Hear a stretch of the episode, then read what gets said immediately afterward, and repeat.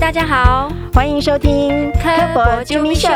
今天要救谁？我是咪咪我。是秀秀啊，哎，秀秀，你知不知道我们芸芸众生有一个海水缸？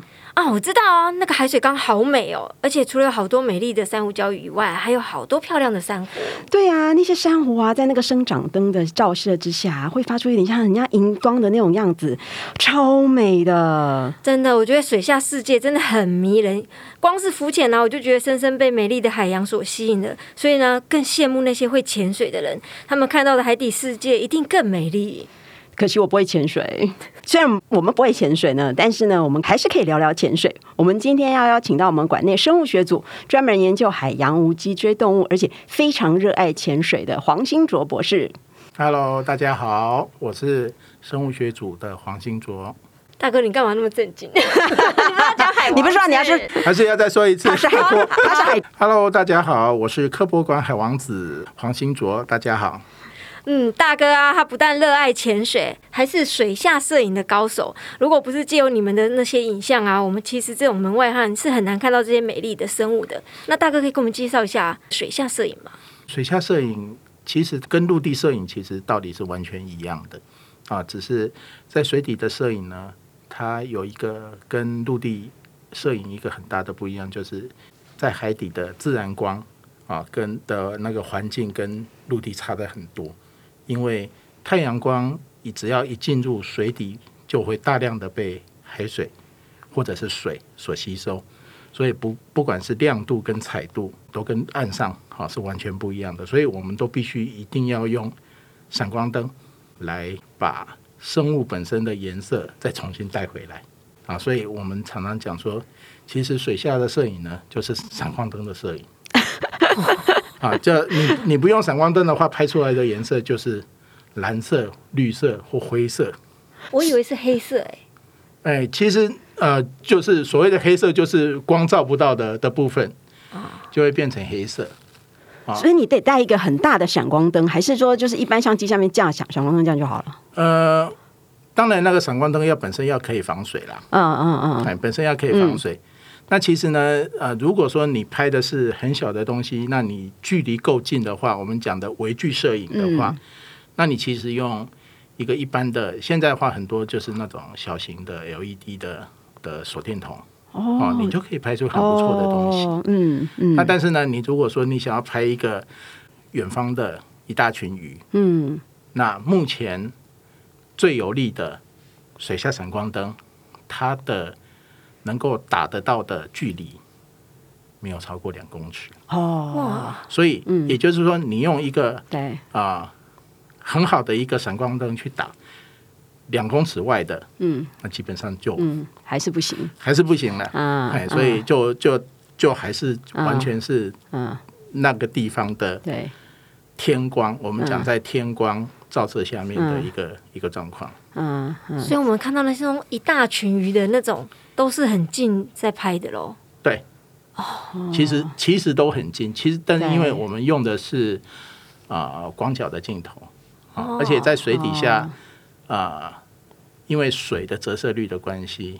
啊，就是你在水底下看到的一个东西，哦，你看到哎，好好大的一个一个生物，你带上来，哎，它怎么缩水了？不是，事实上不是缩水。它因为海水本身会有放大的效果，嗯嗯，所以我们过去我们在受那个呃水下的那个调查的训练的时候，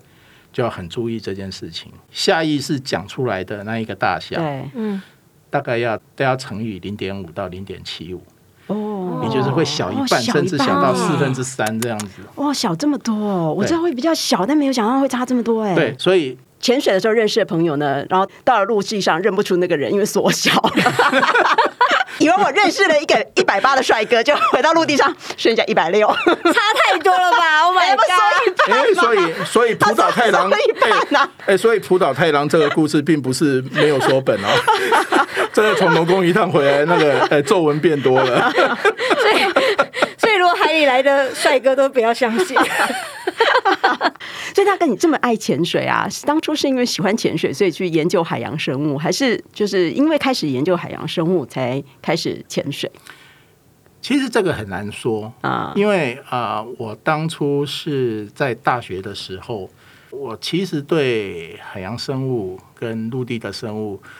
其实那时候都还蛮喜欢的，才会选择念生物系。但是，哦，第一次看到说哦，潜水很好玩，就是因为那个海底的世界跟，就是说你你整个整个人就是那种天眼被打开那种感觉，嗯哦，你就说哦，原来世界这么大，还有从一个对，从完全就没我见过的，完全真的是完全另外一个世界。嗯真的是完全另外一个世界，因为你的思考从陆地的生物变成要变成海洋的生物的时候，嗯你要改变很多的从前的想法。啊，那我那时候其实就是觉得海洋生物哎、很酷。那大哥，你觉得潜水店来说最迷人的地方是什么？你说潜水店还是潜水？潜水，哦，潜水对哈，我以为你说潜水店的话，我潜水店就不会会问你了。 潜水店如果有迷人之处，应该是潜水店的打工妹。我没说，呃， 潜水其实最好玩的的一个地方哈，这个会有两个答案，一个是说，当你地心引力对你完全已经被水的浮力完全抵消的时候的那种，就是你完全是漂浮在水中，也没有沉，也没有往上浮，啊，你就可以用一种很不能讲说所谓的上帝的视角。啊，你会用一种说，诶，我我是水的一部分，那种视角在看，在感觉，在听啊，其实那个是一个很不一样的一个一个新奇的一一种经验了、另外一个是说，其实，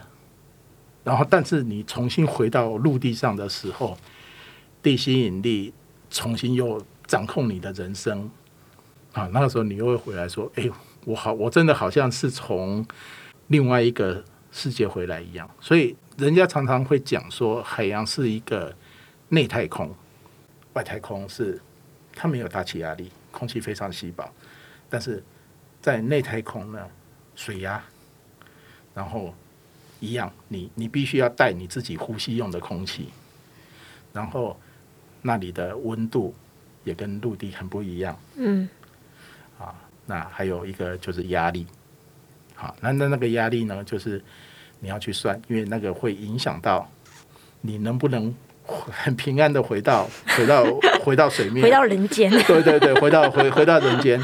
我没有潜水过的经验，啊嗯所以但是其实我本来以为想，就是我本来对潜水的想象就是它可以去看到很多美丽的海洋生物，我从来没有想过它是一个在呃除了视觉上的刺激不同之外，它还会有一个。另外的感官上面不同，就像你讲，你会漂浮，你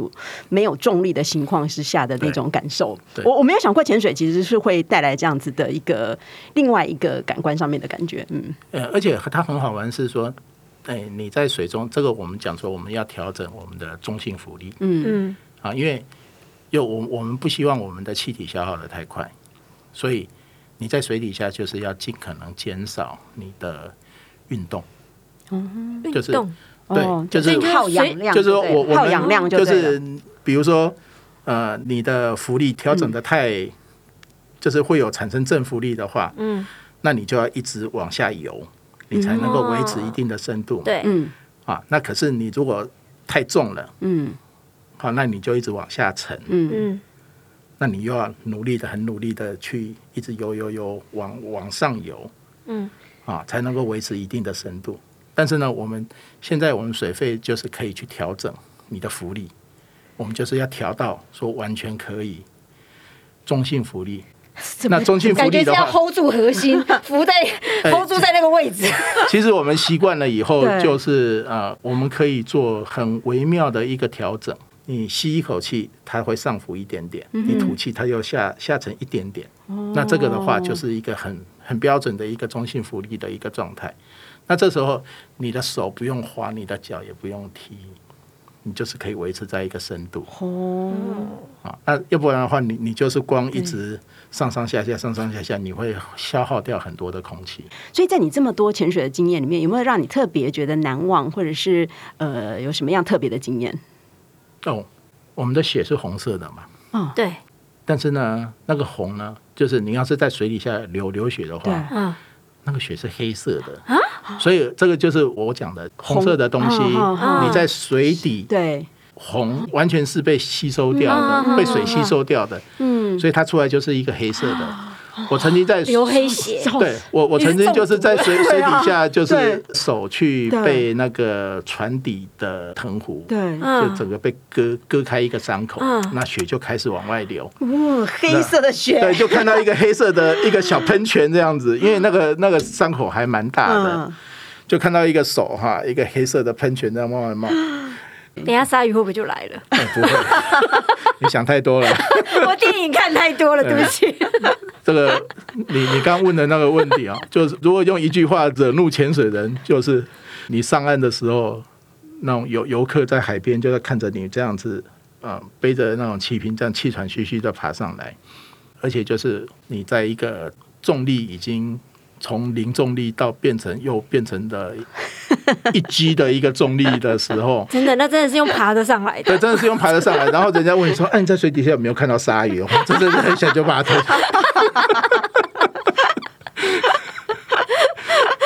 哎、真的呀，我我我以前我以前在在垦丁潜水，真真的听到最多的就是这一句话有没有看到鲨鱼 有？没有鲨在水鱼？底下有没有看到鲨鱼？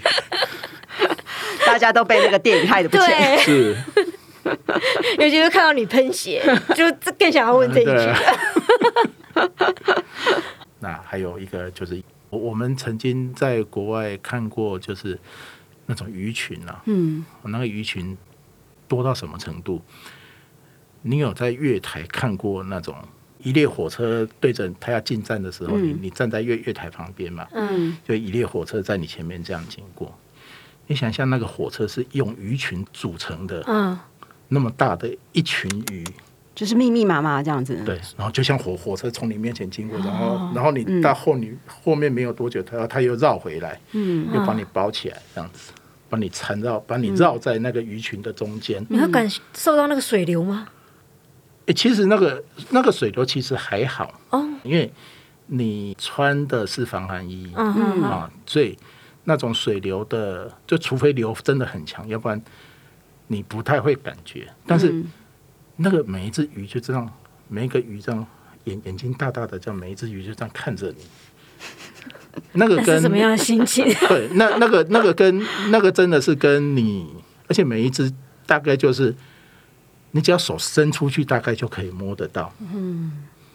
当然他们不太可能会被你摸得到，嗯，他们自己会闪。但是每一个这样过去，就是一个一个大大的眼睛这样看着你，这样、嗯那个感觉就跟他们在餐盘上面，或者是对在鱼鱼嗯鱼摊鱼市场，嗯那个眼睛是完全不一样的。嗯嗯嗯那真的就是说，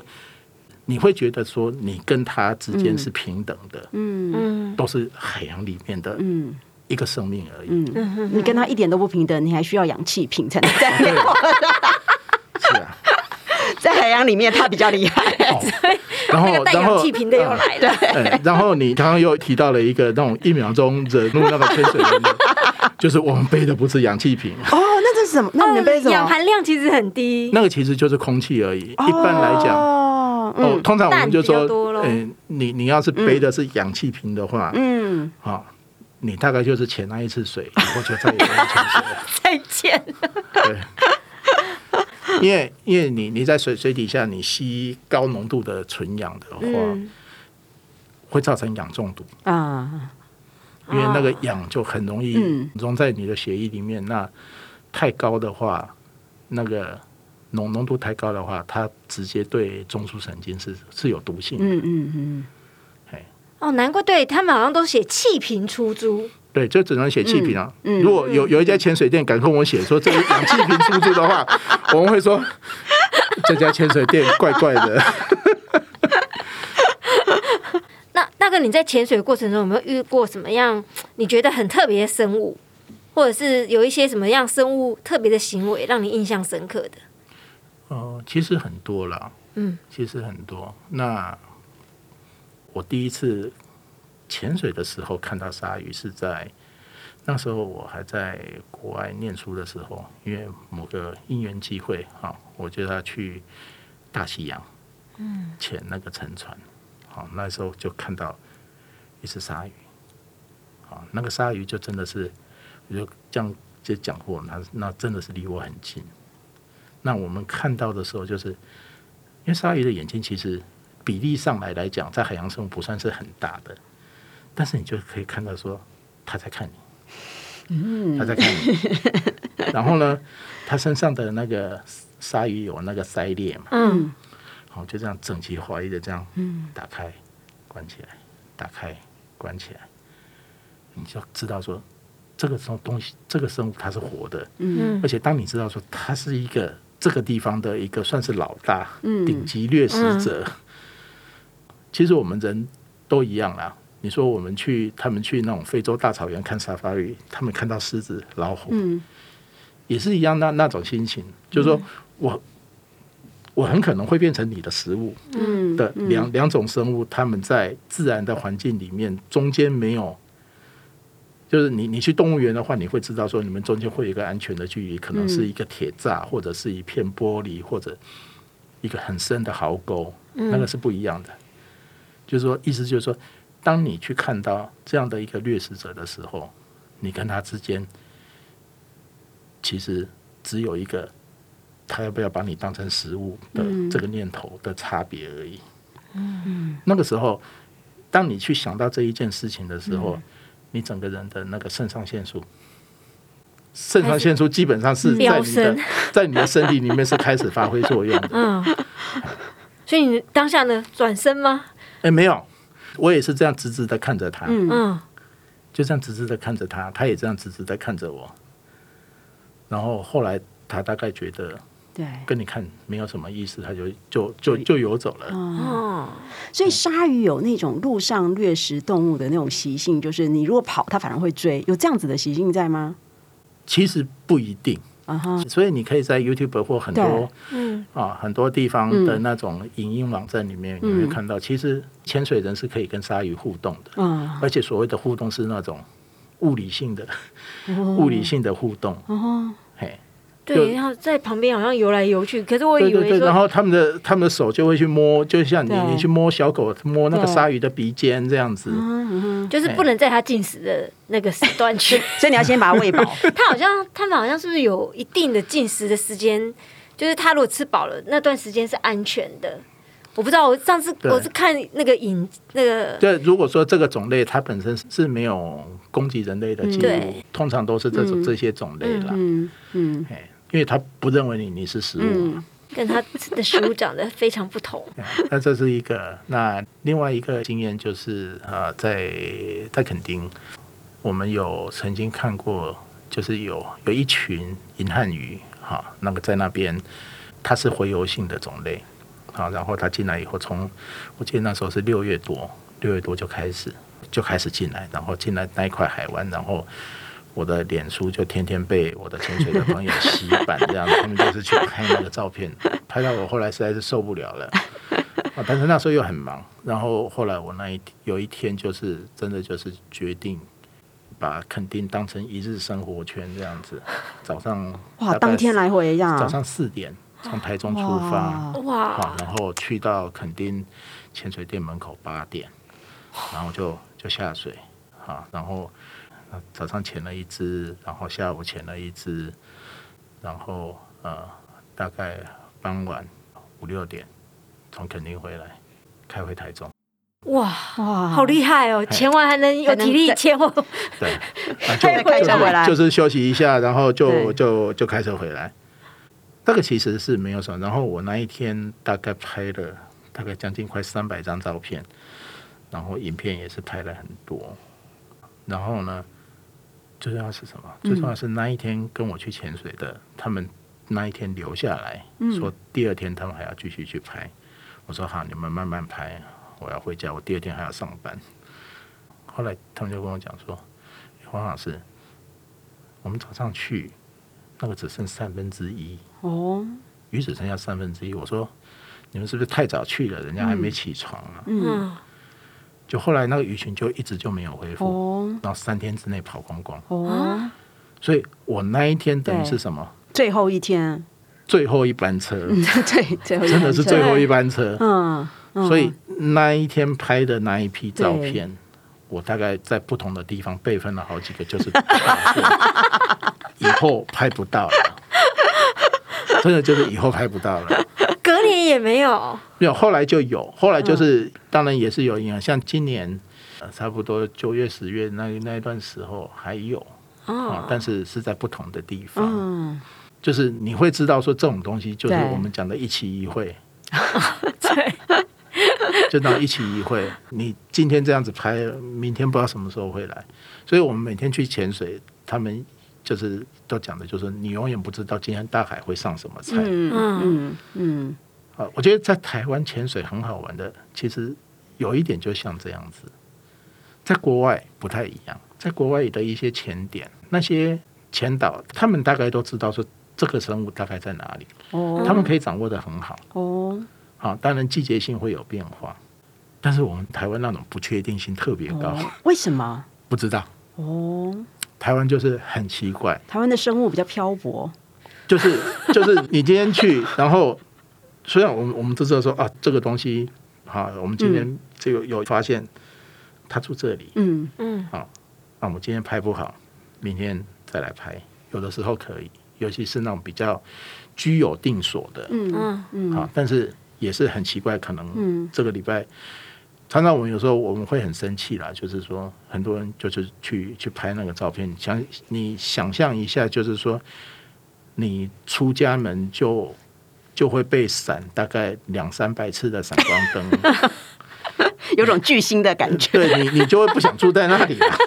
他就搬家了，对，搬家啦。对啊，我我们常常就是说那种，尤其是那种光害太严重，对我们晚晚上去拍人家的私生活，那种真的会被我们就很担心说那个那种生物会不会被我们闪到青光眼这样子？对、啊，被照闪光灯就算了，然后上面就是会有一盏探照灯这样子，就一直定在那边。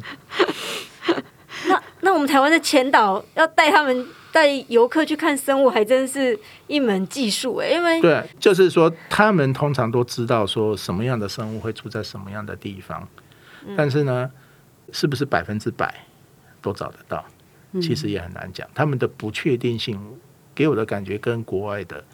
那个导导潜那个差很多，在国外的话，你真的是可以拿你的手机出来，然后那个海洋生物的图鉴，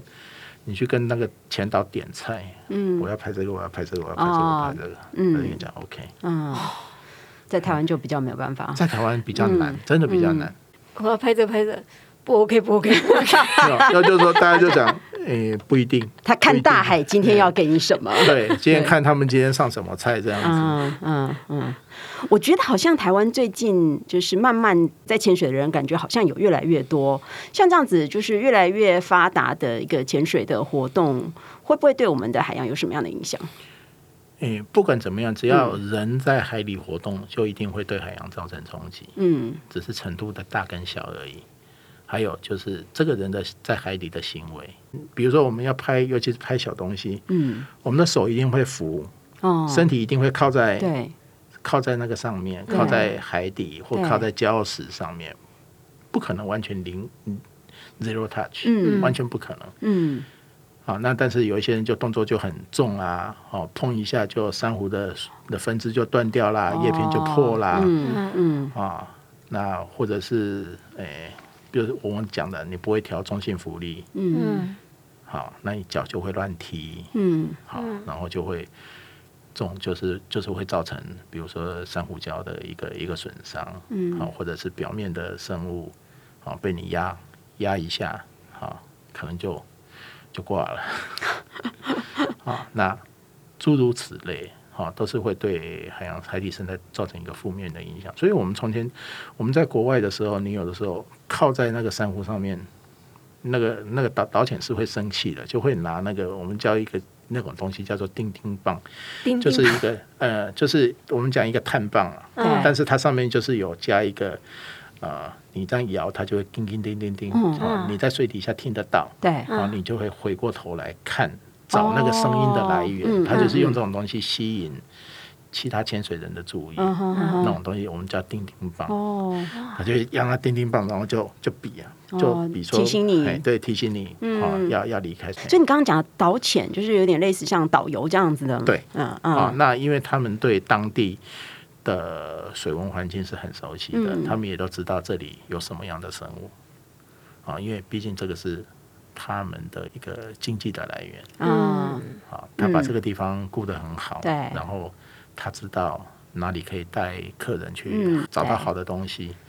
嗯好，啊那这个地方就可以维持他，人家就会愿意下次来还继续请他带嘛，嗯嗯嗯，啊，嗯算是保障他们的一个经济的的一个收入来源。嗯嗯嗯，所以我们讲就是有一点像金鸡母的一个概念，嗯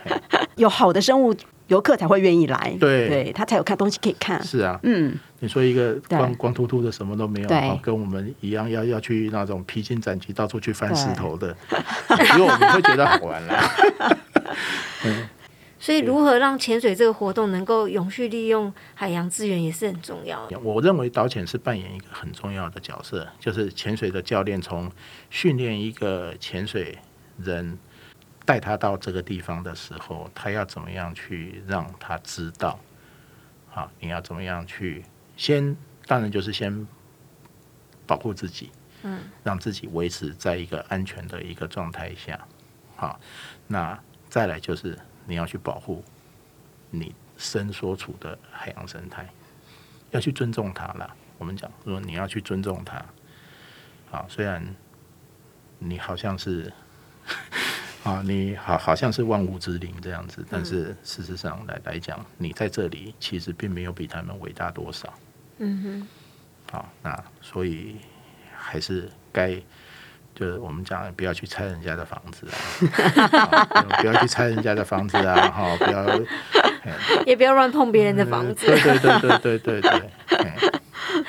哎啊，然后拆人家现就是你为了要看人家长什么样子，你把人家的家这样打开来啊，嗯就要要记得盖回去这样子。他们不是很乖，不愿不愿意被你拍，你就不要硬是把人家从家里面挖出来， 或者是说人家躲在家里面，你就是把人家拆一个墙壁，就为了要拍人家，那其实这样都不好。嗯嗯啊，所以我们即使在拍照的时候，我们其实都会哦，他不愿意，今天不愿意出来，那那就下次嘛。嗯哼。好，今天黄新卓博士分享了很多他潜水的经验，相信大家一定也会被大哥所介绍的海洋所吸引。但想要有美丽的海洋、多样的海底生物，是要靠大家的努力维护才做得到的，也才能让海洋观光永续发展下去，并提供沿海居民另一种经济来源的可能性。